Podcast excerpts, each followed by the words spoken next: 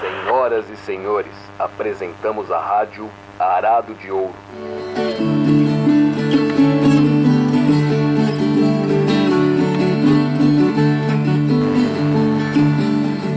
Rádio Arado de Ouro no ar mais uma vez.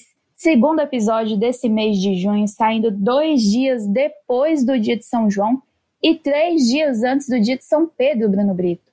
Mês junino não tá passando em branco aqui não, hein? Ah, bom demais, Lorena. Esses três santos, né? Faltou falar aí do Santo Antônio, são muito muito bacanas, né? Porque o Santo Antônio ele é muito íntimo da gente, né? A gente viu num post essa semana que é, tem uma tradição curiosa de fazer o Santo Antônio pequenininho, né? Em, em pedacinhos de madeira, justamente para ele ser próximo da gente, né? Ele, o pessoal lida com ele como se fosse um amuletinho. É, o São João é o protagonista do mês, né? Obviamente a festa é dele e talvez esteja ligado ao fato dele ser primo de Jesus, né? Quando ele nasceu, a, a mãe dele, que é a dona Isabel, é, acendeu uma baita fogueira para avisar a Maria do nascimento do, do, do menino João.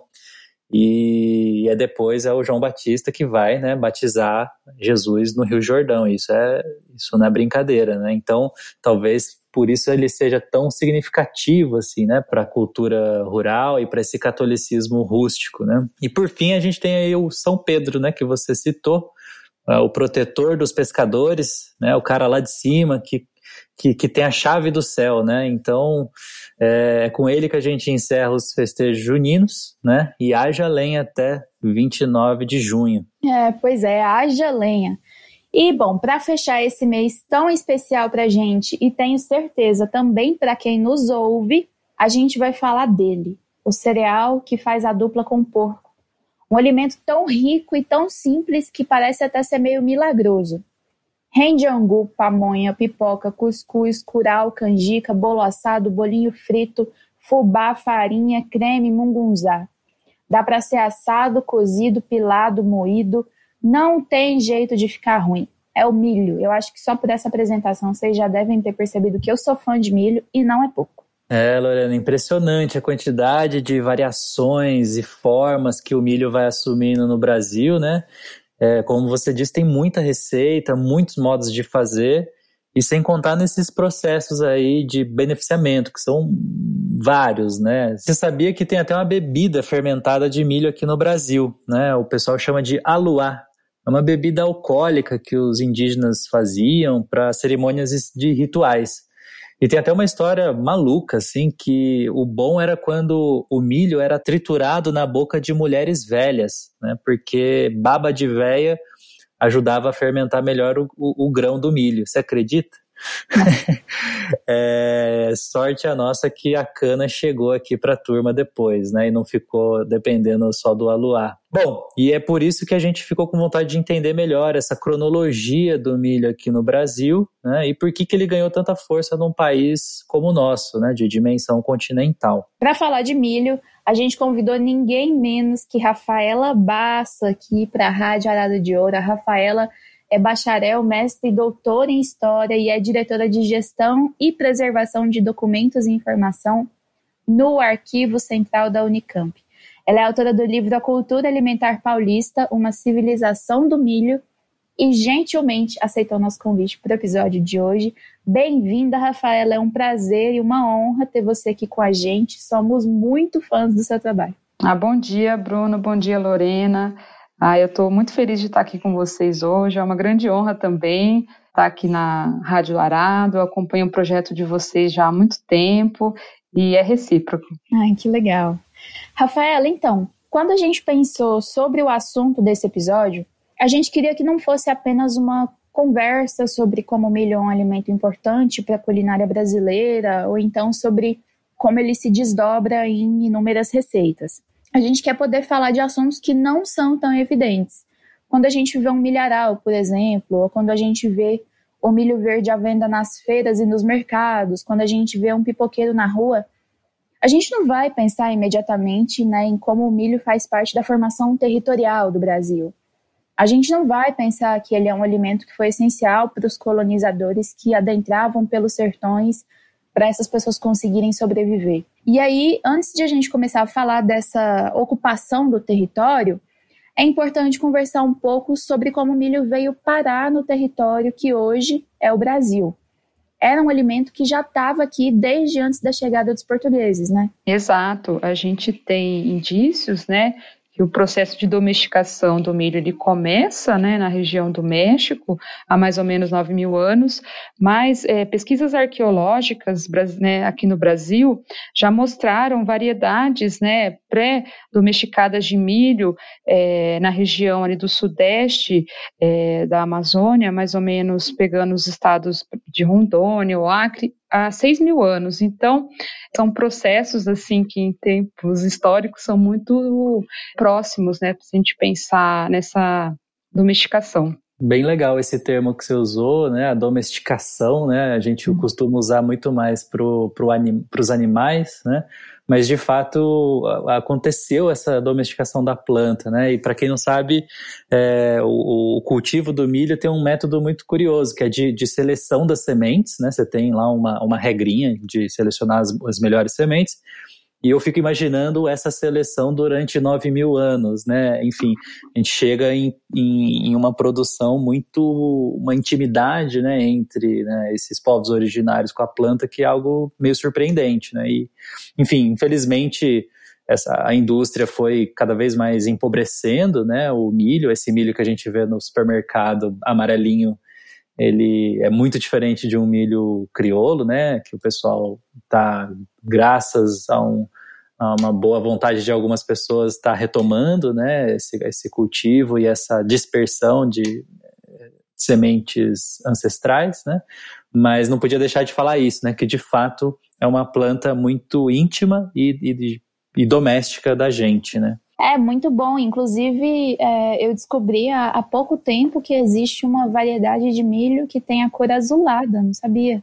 Achei muito interessante. Mas então, voltando, né? A gente, a gente já começa de um ponto de partida importante, que é então a presença do milho desde antes da colonização do território.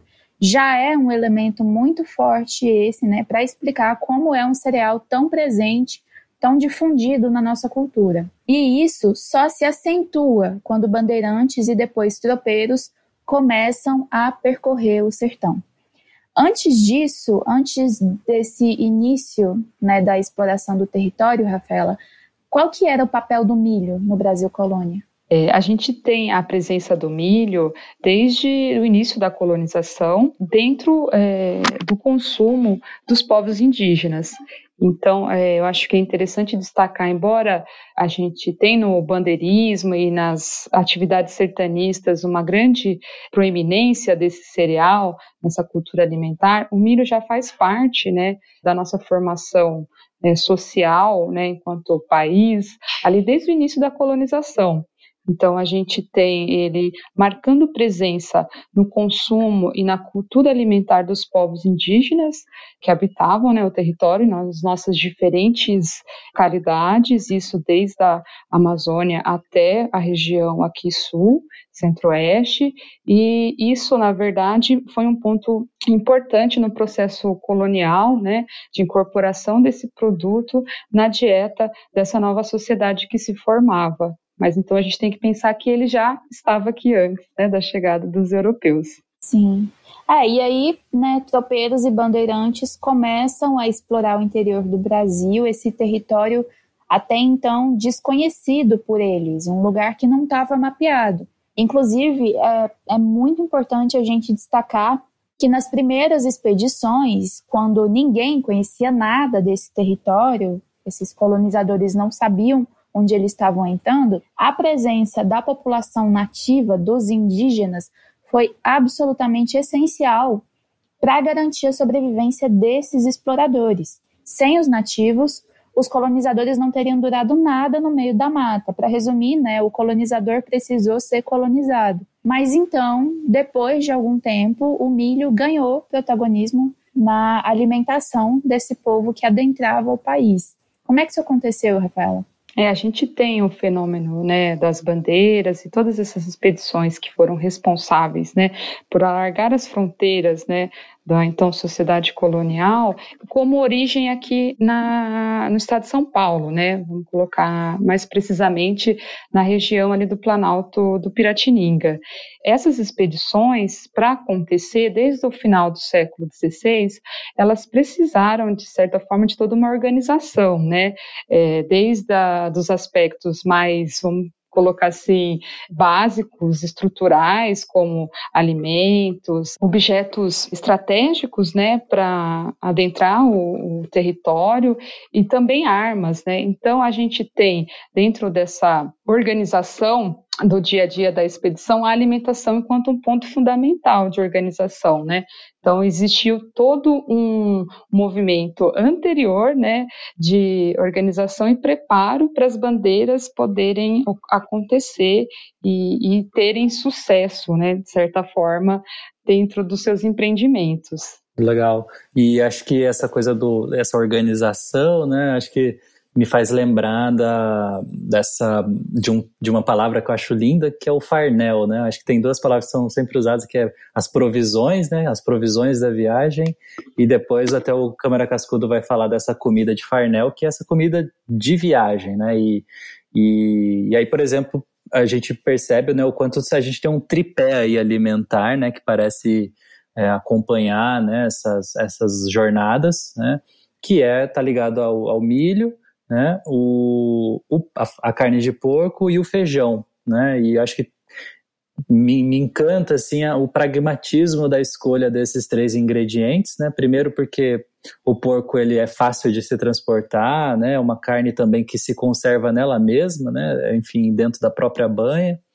É, um milho que, assim como o feijão, é fácil também de transporte e que também tem um, um crescimento rápido, né? Os registros mostram aí que um milho crescia em três meses, enquanto a mandioca levava até um ano, né, além de ser difícil de carregar. Né, e o encontro desses três ingredientes, né, poxa, é interessante, porque o, o, o, porco dá a substância ali, dá, deixa aquela coisa suculenta, né, pensando que não tinha sal, e a farinha deixava a comida seca, né, evitando que aquela comida azedasse no caminho. E o feijão trazia uma, também uma, uma, uma ideia também de, de substanciosa, né? Então, é, eu fiquei lembrando aqui, oh, Rafaela, também de... É, muitas coisas foram pautadas nessa, nessa, nesse embate aí do, do sal e do, do sal principalmente, né? E, e me parece que esse prato, assim, ele muitas muitas escolhas alimentares parece que estavam ligadas a essa essa carestia de sal, né? E então me parece que o porco aí ele tem um papel assim de, né, acho que já é uma carne muito suculenta e tal. E aí eu lembrei de um de um de uma passagem daquele cronista, né, o o Florence, que ele anota, né, que ele também viu que as pessoas gostavam de comer a canjica, né, a canjica depois da comida, né, seja do almoço ou do jantar. E, e aí isso me, me levou a pensar, poxa, a canjica ela já parecia ter um, uma certa tendência para o gosto doce, né, então é, enfim, acho que a Lorena pode arrematar essa, essa, essa pergunta. Nesse, nesse momento da expansão territorial, o milho ele, ele tinha o consumo principal feito através da farinha, né? Então a farinha de milho era o principal desdobramento do cereal. Mas ele era consumido de outras maneiras também? Ah, boa pergunta, Lorena. Essa questão da presença do milho, né, nesse contexto de mobilidade, é um ponto, né, que eu me debrucei na minha pesquisa, né, de mestrado. Mas a primeira pessoa a defender a proeminência do milho, né, nesse contexto foi o Sérgio Barca de Holanda.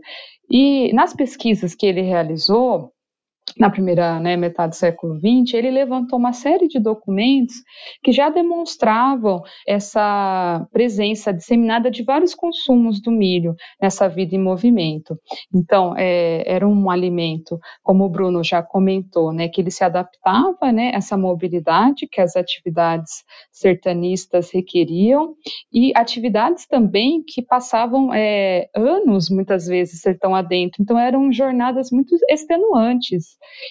E ao, ao, passo que você precisava de uma planta que tivesse um cultivo rápido, que requeresse pouco espaço, ela também tinha que ser muito substanciosa. Então, os produtos que você iria né, confeccionar, né, os pratos a partir do milho, tinham que ser muito substancioso. As comidas que a gente preparava, então, de, de milho, tinham que ser muito substanciosas. Isso é um ponto importante, porque além da simplicidade é, das técnicas necessárias para a lavoura, você tinha é, uma planta que produzia e, facilmente e possibilitava a confecção de pratos sem muitos é, outros ingredientes. Então, aí a gente pode é, até fazer essa relação com essa tríade né, do milho, do feijão e do porco, mas muitas vezes ele também se consumia sozinho. Então, se a gente pensar na referência a essa tríade que vocês já levantaram, a gente tem, inclusive na documentação, e muitos autores da historiografia acho que chamam né, essa relação dos três elementos, do porco, do feijão e do milho, como complexo alimentar paulista, de tão marcante que foi para a nossa cultura alimentar. É, a gente tem então essa referência ao feijão, que ele já era né, produzido associado ao milho antes mesmo da chegada dos portugueses, então era uma fonte proteica que se associava a todo o amido, né, que o milho produzia, e também, se a gente pensar nessa associação, tanto o feijão quanto o milho, eles são culturas portáteis, rotativas e itinerantes. Então, caiu como uma luva para esse novo momento ali da, da formação da nossa sociedade. E a carne de porco é bem isso que o Bruno comentou. É o complemento ideal, e eu posso, na verdade, afirmar que a associação desses três produtos é, pode representar a própria cozinha do mundo colonial nascendo, né? Porque você tem uma matriz europeia que se impõe pela própria violência do colonialismo, ou seja, uma tradição culinária baseada é, em cereais, em alimentos líquidos, que muitos autores já falaram, como a Paulo Pinto e Silva, é, e essa tradição molhada, ela se associa não só às, às, proteínas, né, das favas e dos feijões já conhecidos é, no mundo lusitano, mas também ao consumo de animais de pequeno porte. Então, quando você tem essa cultura, essa tradição culinária se impondo nesse novo ambiente, você tem, claro, que trocas e novas adaptações ao que uh, o meio pode proporcionar. Então, quando a gente pensa um pouco na formação da nossa cultura culinária e tem o milho como base, a gente tem que pensar um pouco que a situação colonial ela ajuda a explicar um pouco é, o modo como o milho foi incorporado e até os significados que ele foi recebendo né, ao longo da nossa formação histórica. Uh, acho que a dificuldade de acesso aos produtos aos quais os colonos né, de ascendência europeia tiveram no começo explica muito algumas adaptações. Mas eu acho que além desse ponto de, vamos colocar, explicação muito é, naturalizada, né, da, dessa formação culinária, a gente também tem que pensar no peso da influência cultural das trocas que ocorreram, né, entre povos de origens distintas.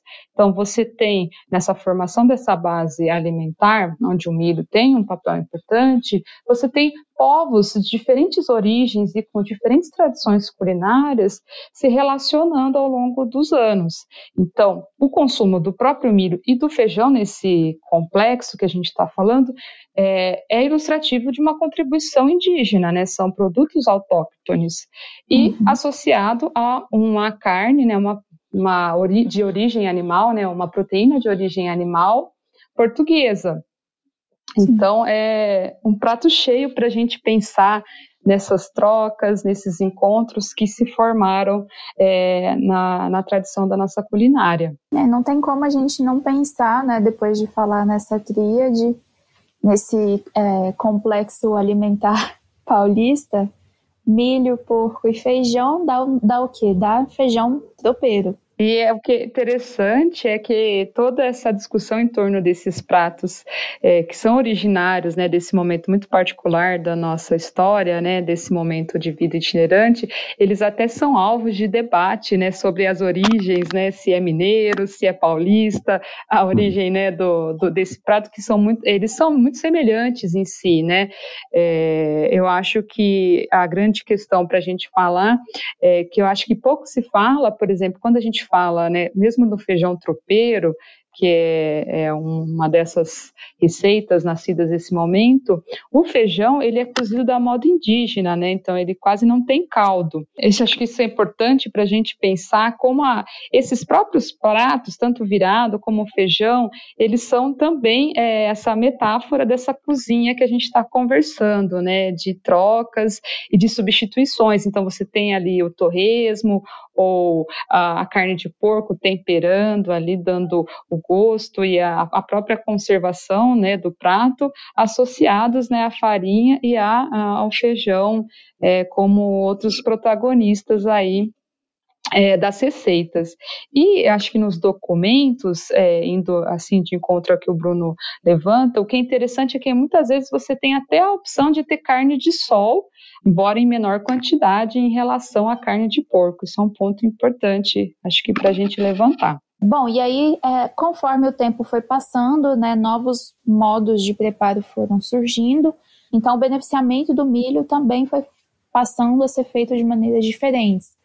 Do pilão para o monjolo, do monjolo para o moinho, a demanda né, era cada vez maior, tanto para o consumo animal com, quanto para o consumo humano. Como é que isso foi acontecendo, Rafaela? A gente tem, na verdade, é, uma trajetória, acho que muito interessante, né, das técnicas em relação ao beneficiamento do milho.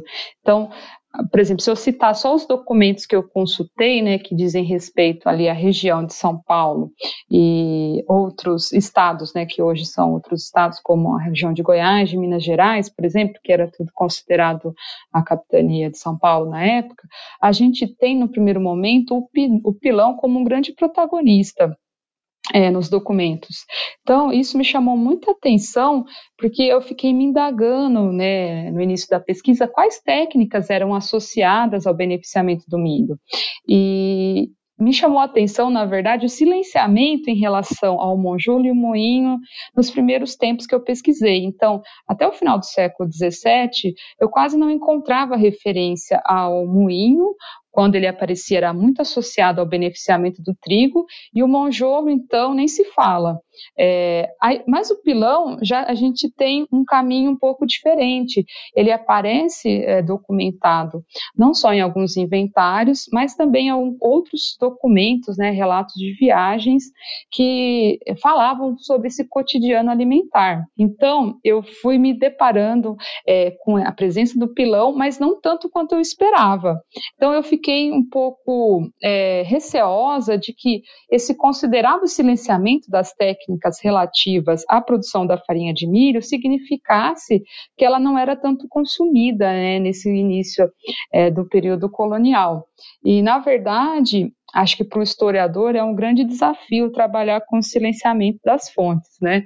Então eu fui começando a questionar então esse silenciamento e essa invisibilidade, porque a gente tem para esse período que eu estou pesquisando, né, século 17, 18, é, fontes para a história da alimentação muito árduas, né? São documentos seriais, né, muito administrativos e graças, né, é, a outras opções, né, como os relatos de viagens, eu pude um pouco expandir essa documentação muito é, sisuda para entender os hábitos alimentares, para outras que foram me mostrando alguns caminhos né, é, nesse sentido.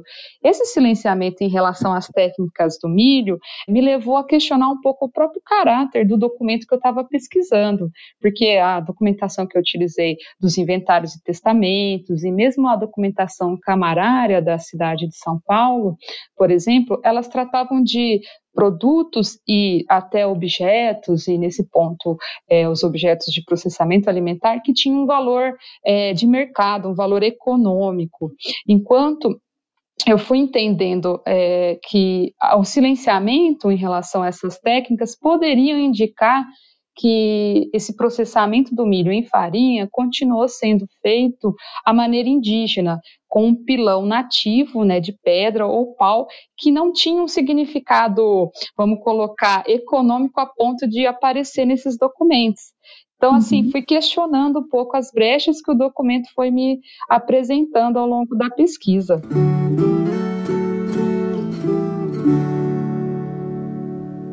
O, o monjolo ele, ele surge, né, assim, na documentação no momento que as, as pessoas sobem para as minas, né? E, e, quando você atravessa uma, um lugar como a Serra da Mantiqueira, você tem água corrente descendo da serra, né? E água corrente descendo da serra é propício para você ter um aparelho como o monjolo. Então, você poderia comentar um pouquinho sobre isso também, ou... Rafael? Claro, eu acho que ao pensar sobre a presença né, do, dos monjolos e os próprios moinhos também, depois que vão ser associados ao beneficiamento do milho, depois do século XVIII, a gente tem que entender um pouco esse, essa paisagem, né, não só geográfica, mas até uma própria paisagem ambiental, não sei se a gente pode pensar assim, é, que permitiu a presença desses equipamentos. Né, são equipamentos que precisam é, é, de um espaço é, grande, né, uma territorialidade para funcionar e a presença da água, né, como energia ele, motriz, principalmente. Então, eu acho que é o próprio Capistrano de Abreu que fala isso, né, que é, essa distribuição dos monjolos ao longo é, dessas paisagens geográficas das regiões mais interiorizadas, né, da colônia, começou a ser associado como um traço da ocupação paulista porque né, a gente tem essas expedições é, que vão acarretar na descoberta, nas descobertas auríferas e a, a, sedentarização né, desses grupos que no momento passaram né, de, dessa vida movimento para ocupação e exploração dessa nova é, atividade econômica na colônia. Então, eu acho que é muito interessante essa presença do monjolo num momento muito particular é, da nossa história, que tem a ver com essa colonização que surge das descobertas auríferas e que tem, acho que como pano de fundo, é isso que o Bruno está levantando, essas terras baixas, onde ele podia se estabelecer e pilar né, os cereais é, com essa força motriz da água, principalmente. E tem a ver também com a demanda do milho beneficiado, que pode ter aumentado conforme o tempo foi passando? Com certeza. Eu acho que isso é um ponto também que é interessante de chamar atenção. Quando você fala da história do milho nesse momento da ocupação, você tem dois momentos. Você tem aquele momento da mobilidade e das expedições que estão explorando o território, e, e então você tem o beneficiamento, a produção, é, o beneficiamento em, em produto, é, muito associado a essa mobilidade, então ao não sedentarismo, e você tem esse segundo momento, que é a partir do final do século XVII, início do XVIII, que decorre desses descobrimentos auríferos que vão acontecer não só né, na região das Minas Gerais, mas também nas regiões é, de Goiás, Mato Grosso, ali no centro-oeste, que na verdade é, dependem de uma ocupação mais regular né, do território. Isso não só como uma política né, de governo é, da coroa portuguesa, mas uma própria, é, vamos colocar, ação que foi natural daqueles homens, que muitos deles não estavam a serviço oficial da coroa, né? Eles se lançavam nesses empreendimentos por conta própria e precisaram, na verdade, se estabelecer, e nesse momento a gente tem a necessidade de produzir uma alimentação num âmbito muito maior do que comparado ao que a gente já conhecia anteriormente. Então, tanto o monjolo como o moinho vão ser fundamentais no beneficiamento maior é, desse milho na farinha, que passa a ter uma importância central agora, né, na nessa vida sedentária, porque a gente tem é, esse cenário onde muitas pessoas precisam ser alimentadas e num tempo muito curto. Então, é, na história a gente chama esse movimento, né, dessa corrida para as minas, né? Então a gente tem desde os colonos adentrando essas regiões que estavam muito localizados nas regiões costeiras ou mesmo ali no Planalto Paulista, e também a gente tem é, homens vindo do reino também em busca de fortuna. Então, é, vamos colocar assim, de um momento para o outro, muito rapidamente, é, a gente conta com um boom populacional que depende de uma alimentação que se produzia de uma maneira muito rápida e eficaz é, para a subsistência. Então a gente tem o milho aí é, como um grande protagonista nesse momento e particularmente o produto, né, dele a farinha, né, que é, era de fato a, a, o verdadeiro pão da terra nos documentos. Bom, queria ler aqui um trechinho da, de um regimento né, da coroa portuguesa do ano de 1679, que dizia o seguinte: é, toda pessoa de qualquer qualidade que seja que for ao sertão a descobrimentos, será obrigado a levar milho, feijão e mandioca, para poder fazer plantas e deixá-las plantadas, porque com esta diligência se poderá penetrar os sertões, que sem isso é impossível. Então, eu acho maravilhoso esse trecho aqui, porque a coroa também obrigou cada pessoa que adentrasse o sertão tinha que levar essas plantas, porque quem estava vindo atrás ia se beneficiar dessa planta que é, que brotou, né? Então, realmente foi uma coisa organizada e uma estratégia muito inteligente, assim, de, é, como se diz, fazer com que essa, esses viajantes é, não passassem tanto apuro nesse caminho que era bem, bem difícil, né? Exato. E a gente tem nos documentos a presença da fome é constante nesses primeiros momentos né, da, das expedições e principalmente dessa ocupação desse território.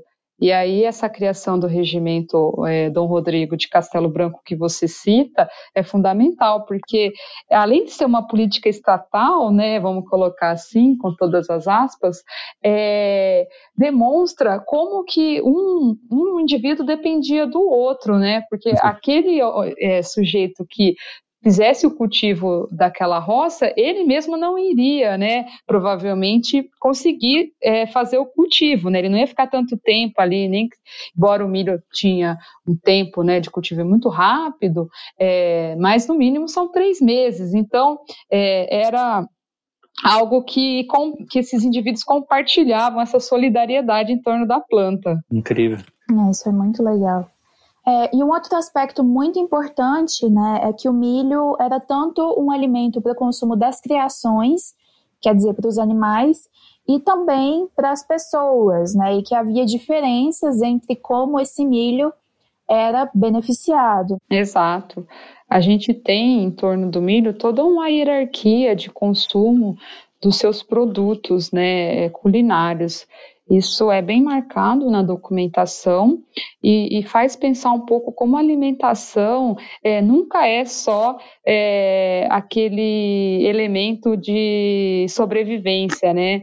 A gente pensa a partir disso como através da alimentação a gente pode é, acessar diferentes formas, né, de representação de identidade entre os povos, né? Isso é um ponto muito bacana. Sim, sim. Essa hierarquia do milho, inclusive, é, a gente, nas pesquisas que a gente fez, nas leituras, a gente percebeu isso bastante, né? Eu e o Bruno. Até porque, assim, o milho comido pelos homens livres também não era o mesmo milho que era comido pelas pessoas escravizadas, né? Por quem estava nas senzalas. Então, né, Rafaela, uma farinha de milho pilada não tinha o mesmo destino que uma farinha de milho moída, né? Exato. A gente tem, mesmo dentro da, das farinhas de milho pilada, a gente tem, é, vamos colocar assim, a farinha que era proveniente do pilamento, é, ali da fermentação e da torra, né, que se se assemelha muito à nossa farinha de milho hoje, o flocão ou a farinha de milho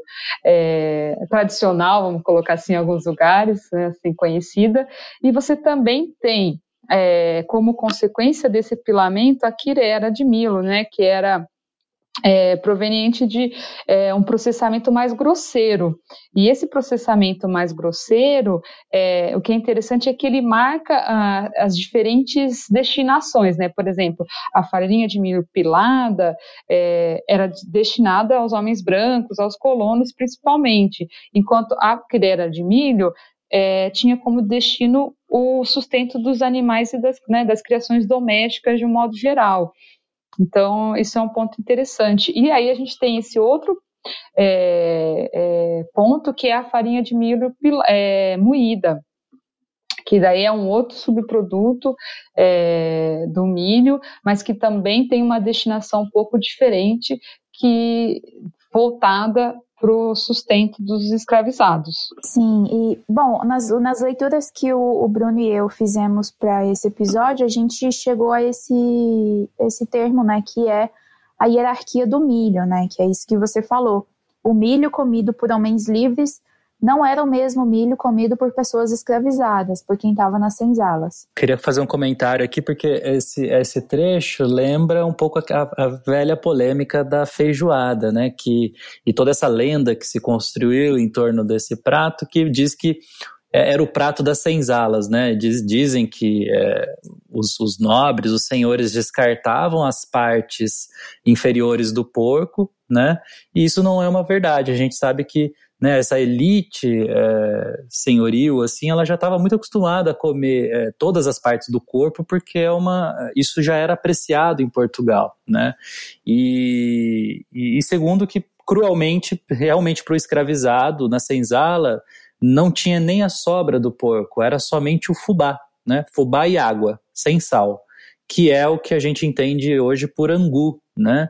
É, um, que de algum modo também ainda é muito consumido assim em Minas Gerais, né? E, e esse, esse assunto ele é tão sério assim que eu lembrei de uma passagem do, de um livro do Carlos Lemos e ele cita uma fazenda em Piracicaba que o, o estudo mostra as plantas da fazenda mostra que o moinho de pedra, ou seja, onde se fazia né, a moagem do, do milho para ter o, o fubá, é, ficava exatamente ao lado das latrinas. Né? Então, ou seja, é, a, a, esse fubá destinado aos escravizados não, não tinha nenhum cuidado. Né? Eu acho que esse documento que o Carlos Lemos levanta é, evidencia isso. Rafaela, você pode falar assim mais para gente sobre como que o consumo do milho, além de diferenciar homens de animais, também marcava as relações sociais? Eu acho que é um ponto interessante que vocês levantam é, em relação a esse consumo do milho,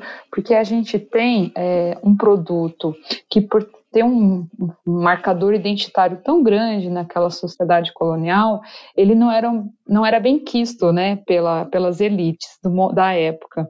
Mas, ao mesmo tempo, era um produto do qual a gente não podia abrir mão. Então, é, por conta disso, esse duplo caráter de ser um produto que era é, menosprezado por estar muito associado a uma identidade indígena e, consequentemente, a própria rusticidade da sua cultura alimentar é, contribuía para esse desprezo, só que um produto, né, por outro lado, que você não podia abrir mão, porque ele era, como todos os autores que se debruçaram de alguma forma é, no seu estudo, e a gente já citou o Sérgio Buarque, mas a gente tem outros autores, né, que inclusive o Carlos Schmidt também, que trabalhou é, um pouco sobre o consumo desse produto, ele era um produto do qual você não podia abrir mão. Então, era uma planta miraculosa, né, como dizem os autores. Então, ao, ao passo que você tem um produto de fácil acesso, uma produtividade e uma plasticidade né, de se adaptar a, a, diferentes receitas muito acessível, você tinha que encontrar formas, então, de consumir esse milho que marcasse né, a sua posição ali social naquela sociedade. Então, não tinha como abrir mão desse produto que era associado aos indígenas. Então, como fazer esse consumo para me marcar, né, para diferenciar socialmente dos indígenas e até mesmo dos animais que consumiam e é, algum tempo depois uh, os africanos escravizados. Então você tem é, um, um vetor aí de marcação identitária muito interessante, porque a maneira como ela vai se dar vai ser através das diferentes formas de consumo.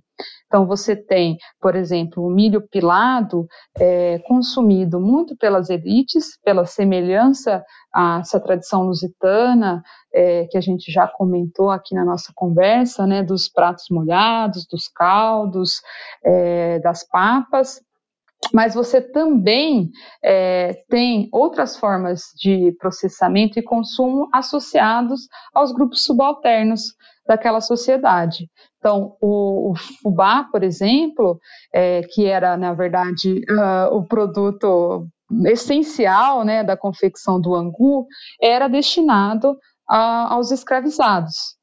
Então, esse é um ponto interessante, é, porque esses moinhos que o Bruno comenta, é, você tem essa presença já deles em Portugal, mas quando você associa ele a, ao beneficiamento do milho, a destinação final desse produto não vai ser para o colono, mas vai ser para o escravizado. Então, isso é um ponto interessante para a gente pensar nessas hierarquias de consumo e como elas são importantes naquela sociedade, que era uma sociedade de antigo regime, onde essa distinção social das classes era muito marcada.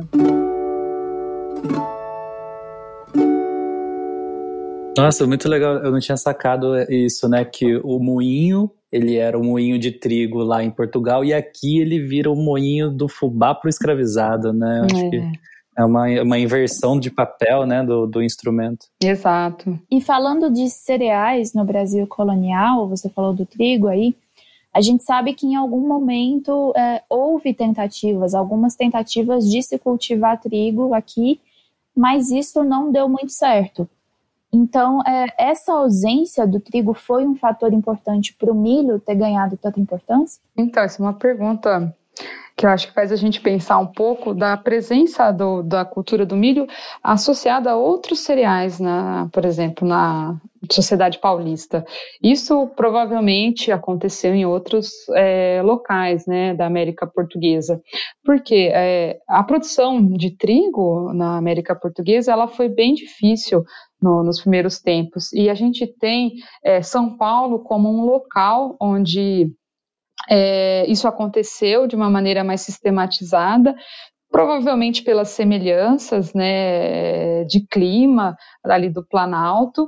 E essa produção do, de trigo, que foi muito concentrada aqui durante o período colonial, ela era distribuída para as outras regiões mais, vamos colocar, ricas, né, as regiões litorâneas de monoculturas do, do, Brasil naquele momento. Então, apesar de São Paulo produzir e ser, nas palavras do professor, né, historiador João Monteiro, o verdadeiro celeiro do Brasil naquele momento, é, o trigo produzido aqui é, quase não ficava, ele ia para as elites é, litorâneas é, daquele tempo. E daí você tinha que encontrar, na verdade, substitutos, né, é, para esse cereal que tinha um papel é, fundamental né, na cultura alimentar europeia. Então, a gente vê na documentação um esforço desde o início de achar um substituto à altura. Então, não só pela presença é, na, na, dieta do dia a dia, mas também pelo aspecto simbólico e ritualístico que o trigo ocupava nessa sociedade cristã. E o que chama atenção é, nos documentos é que o milho não era cogitado como um substituto à altura, e sim a mandioca. Nossa, será que isso, talvez por conta da, da cor, assim? Agora há pouco eu estava vendo o, o, o, Hernani Bruno, né? E ele estava falando também da produção de hóstias, né? e então você tinha uma demanda também do cristianismo, né? Da igreja de produção de hóstia que é, é trigo, né?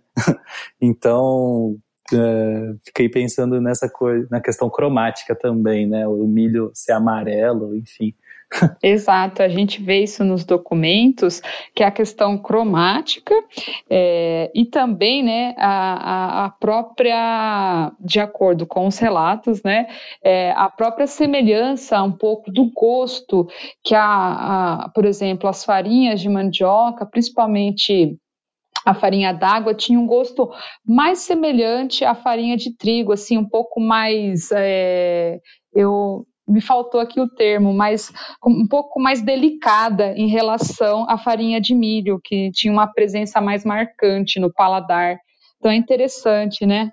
É uma, uma, uma coisa tão simples, né? Uma ausência de, de, um, de um cereal que acabou gerando uma, uma diversidade culinária muito grande, né? Impactou a sociedade, a cultura, o modo de vida.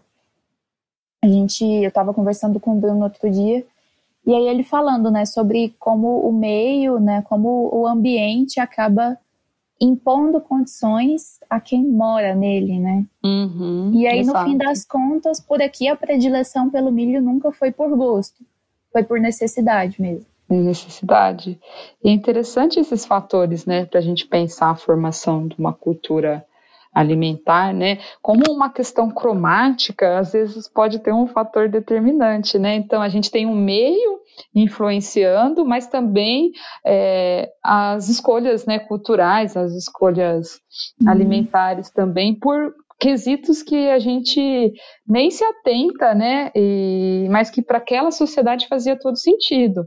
A uhum. questão do pão branco ser alvo, né? Era algo muito importante, né, naquele universo, né, associado à pureza, ao cristianismo, e essa hierarquia em relação aos outros pães, né, os cereais é, panificáveis, como o centeio e outros pães na Europa naquele momento, também né, eram relegados, né, não, eram tido como, não eram tidos como é, a altura do pão de trigo, né, para representar essa comida é, tão é, essencial da vida daqueles homens. Eu tô com essa coisa da hóstia na cabeça, eu tô pensando como é que teria sido a Igreja Católica nas Américas se no lugar da, da hóstia a gente tivesse tortilha.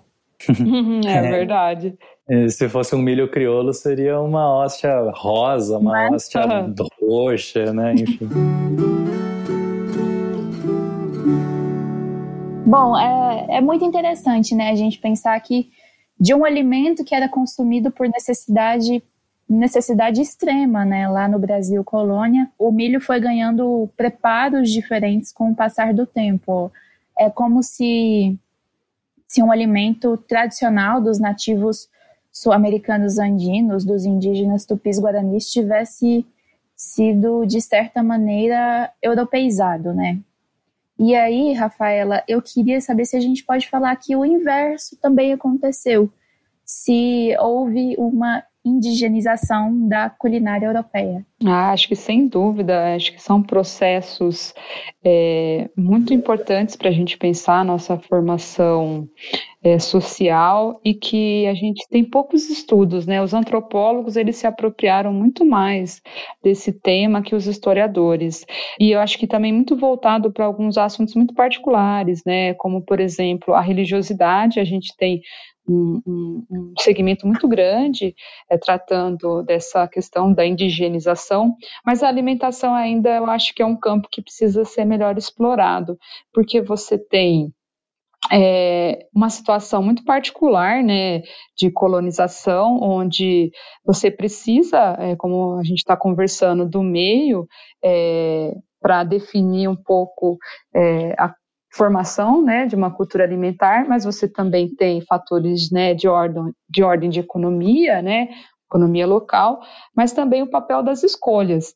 Então, quando a gente fala desse elemento cultural, que são as escolhas alimentares, é, os indivíduos eles sempre tem é, uma agência muito grande nesse ponto. Tá?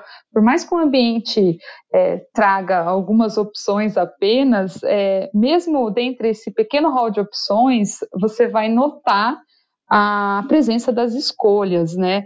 E eu acho que em relação a esse fator da indigenização, o que é interessante pensar é que muitos é, produtos é, que são é, constitutivos da nossa formação culinária são indígenas, acho que em grande parte, é, mas é, alguns se sobrepuseram né, no nosso universo cultural e até imaginário, como a mandioca. A mandioca ganha um significado, acho que tão importante dentro desse é, universo das escolhas, que eu acho que até hoje, se a gente fizer uma associação com a, a representação culinária que a gente tem do nosso país fora é, é, a gente vê que os chefes de cozinha e, e muitos outros é, especialistas né, que trabalham de alguma forma com alimentação é, escolhem a mandioca como esse alimento identitário brasileiro e não o milho. Então, isso tem muito a ver com os significados que foram atribuídos, né, tanto à mandioca quanto ao milho, é, por esse é, contexto colonial, onde você tem um, o, o europeu como um elemento é, de poder ali que está definindo muito a constituição dessa dieta, né, que está se formando, e, e, dentro desse sentido, a associação que esses dois, que essas duas plantas trazem, a proximidade maior ou menor com o trigo, a questão cromática, a técnica envolvida, ou seja, a mandioca muitas vezes dependia da extração, né, dependendo da espécie do veneno da raiz tóxica. Então você tem uma cultura elaborada, né, para tratar aquela planta que não é o que acontece com o milho, né? É uma planta muito fácil, né? De um, de um processamento, é, de um trabalho muito pouco dispendioso. Então, até isso ganha um caráter né, de valoração, né, uma cultura alimentar mais, vamos colocar, é, talvez evoluída nos olhos daqueles colonos do que é, o milho, né, em relação, por exemplo, se a gente comparar só o milho e a mandioca, a gente vê como que aqueles homens estavam pensando e repre se representando através é, dessas escolhas que eles faziam. É, eu fiquei até me perguntando agora aqui, né, é, não sei se há uma resposta, mas uh, será que a, o trigo e a técnica portuguesa fracassou ou será que o milho de fato se sobrepôs, assim, né? É, num, num sentido de, de força mesmo, né? A gente tem uma certa tendência de, talvez um pensamento meio colonial, assim, de será que o trigo, se tivesse vingado, ia ser mais né,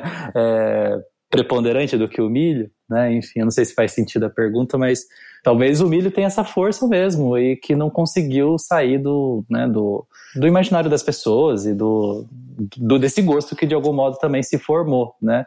É, essa carne de porco também, ela é muito mais, é muito mais recorrente nessa região, porque, putz, durante muitos anos foi consumindo essa carne, né? Enfim, acho que ah, essa, essa recorrência dos anos leva a um, a um, a um padrão alimentar, né? Eu acho interessante isso que você colocou, Bruno, que apesar de todas as resistências que o milho teve nessa sociedade colonial que a gente está tratando aqui na nossa conversa, ele conseguiu se impor e se sobrepor a todas essas é, resistências e se manter, é, não só durante o período colonial, mas nossa história dentro. E, e até chegar, né, vamos colocar hoje, se a gente fizer é, uma associação, é, hoje se tornando um dos cereais mais destacados na alimentação humana, não só aqui no Brasil, né, mas em várias outras é, regiões do mundo. Eu acho que nesse ponto existem vários motivos do milho ter se tornado esse cereal né, de alto consumo até os dias de hoje, e eu acho que muito é, pode ser explicado pela sua grande capacidade de se adaptar a regiões e a situações diferentes. Então, você tem esse aspecto físico, né, da, da própria capacidade do milho é, de se adaptar a regiões climáticas diferentes, é, esse caráter produtivo que a gente conversou é, ao longo é, do, do episódio hoje, é, qualidades é, nutricionais, né, não é à toa que vai ser um alimento associado à engorda, né, de animais e de escravizados, isso é um ponto importante, mas eu acho que a gente pode destacar um elemento cultural dessa sobrevivência e dessa é, resistência do milho. Ele é uma cultura muito plástica, é, ele consegue se adaptar a diferentes é, padrões culinários e a despeito de qualquer resistência. A gente tem é, culturas muito distintas, né, que estiveram aqui, é, sejam uh, os africanos escravizados, quanto os indígenas, quanto os europeus, conseguiram achar é, nesse alimento é, fatores de associação com as suas culturas alimentares originárias e a possibilitar mesmo a utilização dele em rituais, né, e em festas, como a gente, na verdade, está aqui para falar, né, desse mês de junho e das festas juninas também, né, então é um, um alimento tão importante que encontra dentro da, das festividades, né, por exemplo, brasileiras, um papel central, né, então não é à toa é, que a gente tem o milho ali como grande protagonista das festas juninas, né? Ele representa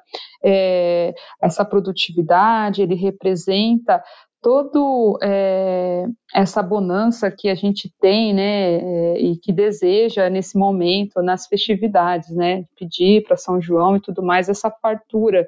Então, desde a da nossa conversa lá no começo, acho que até a gente pensar é um pouco é, nesse fechamento aqui, a gente tem que pensar um pouco essas qualidades, né, miraculosas da, da planta que explicam um pouco a a sua importância na nossa alimentação, não só como subsistência, mas como um elemento cultural importante. Chegamos ao fim do nosso episódio com esse fechamento tão importante.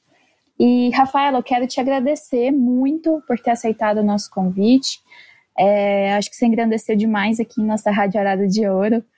É, muito obrigada e que logo a gente tenha mais oportunidades para bater um papo sobre esses assuntos né, que tanto nos encantam. Poxa, Rafaela, muito obrigado pela conversa. Enfim, acho que contribuiu muito uh, com o programa, como a Lorena disse. E, e sei lá, acho que deu uma dinâmica para a leitura do livro. Enfim, é, lendo, estou encarando ainda, mas é, acho que eu volto para a leitura com outro olhar agora.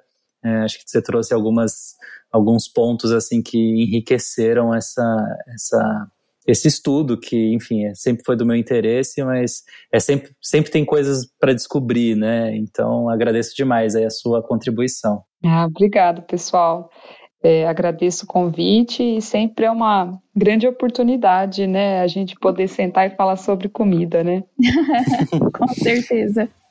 Ainda Legal, mais milho, é né? Nossa, nem fala. Já estou sentindo os cheirinhos já da, das festas aí se aproximando. Foi muito é bom conversar. Tchau, tchau. Valeu, tchau, Bruno Brito, tá acabando o mês de junho, o dia de São João já foi, mas ainda temos uma data a registrar por aqui, né? É isso aí, 29 de junho é dia de São Pedro e por isso também é dia do pescador. Além do São Pedro, é dia de São Paulo. É isso aí.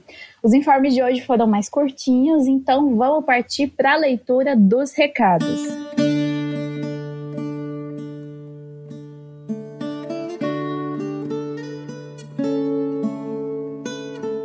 Pessoal, antes de começar a leitura, a gente quer pedir a vocês que quando forem mandar o recado, coloquem nome, cidade de onde estão falando. E se for preciso, pode mandar mais de uma mensagem ali pelo Instagram, mas é muito legal, né? A gente poder acompanhar essas conversas atravessando o país, atravessando às vezes até o mundo e reunindo todo mundo aqui, né? No nosso mural de recados aqui na Rádio arado de ouro. E olha só que bacana, a Rafaela aqui que conversou com a gente deixou um recado, vamos ouvir. Ah, eu gostaria também de aproveitar esse episódio e mandar um grande abraço e um salve para todas as caixeiras da Nascente, que é um grupo que eu participo, de mulheres que tocam tambor e principalmente para nossa mestra Cristina Bueno, a quem eu tenho uma enorme admiração e que inclusive eu conversei muito com ela é, a respeito da participação nesse episódio. Ela ficou muito animada em poder depois ouvir. A gente ficou muito é, satisfeito também de ouvir o episódio de São Luís do Paraitinga, da Festa do Divino que vocês fizeram e que a gente participa também, né? Participava é, todo ano e que agora a gente fez a nossa celebração online, né? Então, um grande beijo para todas as caixeiras. É isso aí. Recado aqui do Daniel Toledo para o amigo João Camareiro. Olha só. Fala, Joãozinho, bora tocar. Olha só, João Camareiro, quem não conhece, vale a pena. Dá uma pesquisada aí nesse nome que o cara é fera. É isso aí, João Camareiro, grande violonista, viu? Vale a pena ouvir, pessoal. E a Albita, lá do Paraguai, mandou um alô pro Chico Abelha e pro pessoal do Lano Alto. Chico Abelha, grande aí documentarista da vida rural brasileira e lá marcando presença também lá no alto, de Catuçaba. E aqui um tal de Mato Sereno mandou uma canção pra namorada Carol Emboava, que mora na casinha verde na beira do rio Una. A música é Você Vai Gostar, de Elpidio dos Santos. Bora ouvir um trechinho. Casinha branca lá no pé da serra pra nós dois morar. Fica perto da barranca do Rio Paraná. O lugar é uma beleza, eu tenho certeza. Eupídio dos Santos, natural de São Luís Paraitinga. Vamos lá, eu, Gabriel Garcia, diretamente de Goiânia, manda um abraço pro grupo de pesquisa em educação física e cultura popular pessoal da Universidade do Estado de Goiás. Muito bacana, hein? Recado aqui da Larissa Carneiro, de Bragança Paulista, mandou um beijo para a avó Mariquinha, nascida em São Manuel, que me presenteia com lindas histórias da sua infância na fazenda. Um beijo então para a avó Mariquinha de São Manuel. Bom, pessoal, é isso. Recados finais aqui de sempre. Seguir o Arado no Instagram, acompanhar a gente por lá, interagir conosco. Lembrando que a loja do Arado é o lugar onde vocês podem encontrar a nossa produção autoral. Bom, e pessoal, temos uma novidade aí para quem não viu, acabou de sair um vídeo institucional do Arado, onde a gente fala um pouco sobre nossa atuação, nossa pesquisa, nossos objetivos, e tá bem bacana. O filminho tá lá no IGTV, no nosso perfil do Instagram. E Bruno, eu vou te falar que esse vídeo ficou foi chique, viu? Gente, quem quiser mandar e-mail, pode mandar para o contato arado.info. Para não ter erro, o endereço, como sempre, está na descrição desse episódio. E também por lá você vai encontrar os links para o site do Arado, para as nossas playlists no Spotify, vale sempre lembrar, para nossa loja e para o nosso perfil no Instagram. Bom, e a gente vai deixar aqui algumas dicas na descrição do programa para quem quiser se aprofundar nesse universo do milho. É isso aí. Por hoje é só, Bruno Brito. A gente se encontra daqui 15 dias. Bom restinho de junho aí para você, viu? Legal demais, Lorena. Obrigado aí pela companhia. Espero que ano que vem a gente possa celebrar essa data aqui numa boa quermesse e render mais assuntos como esse. É isso aí, pessoal. Até mais. Até. Valeu, gente. Até a próxima.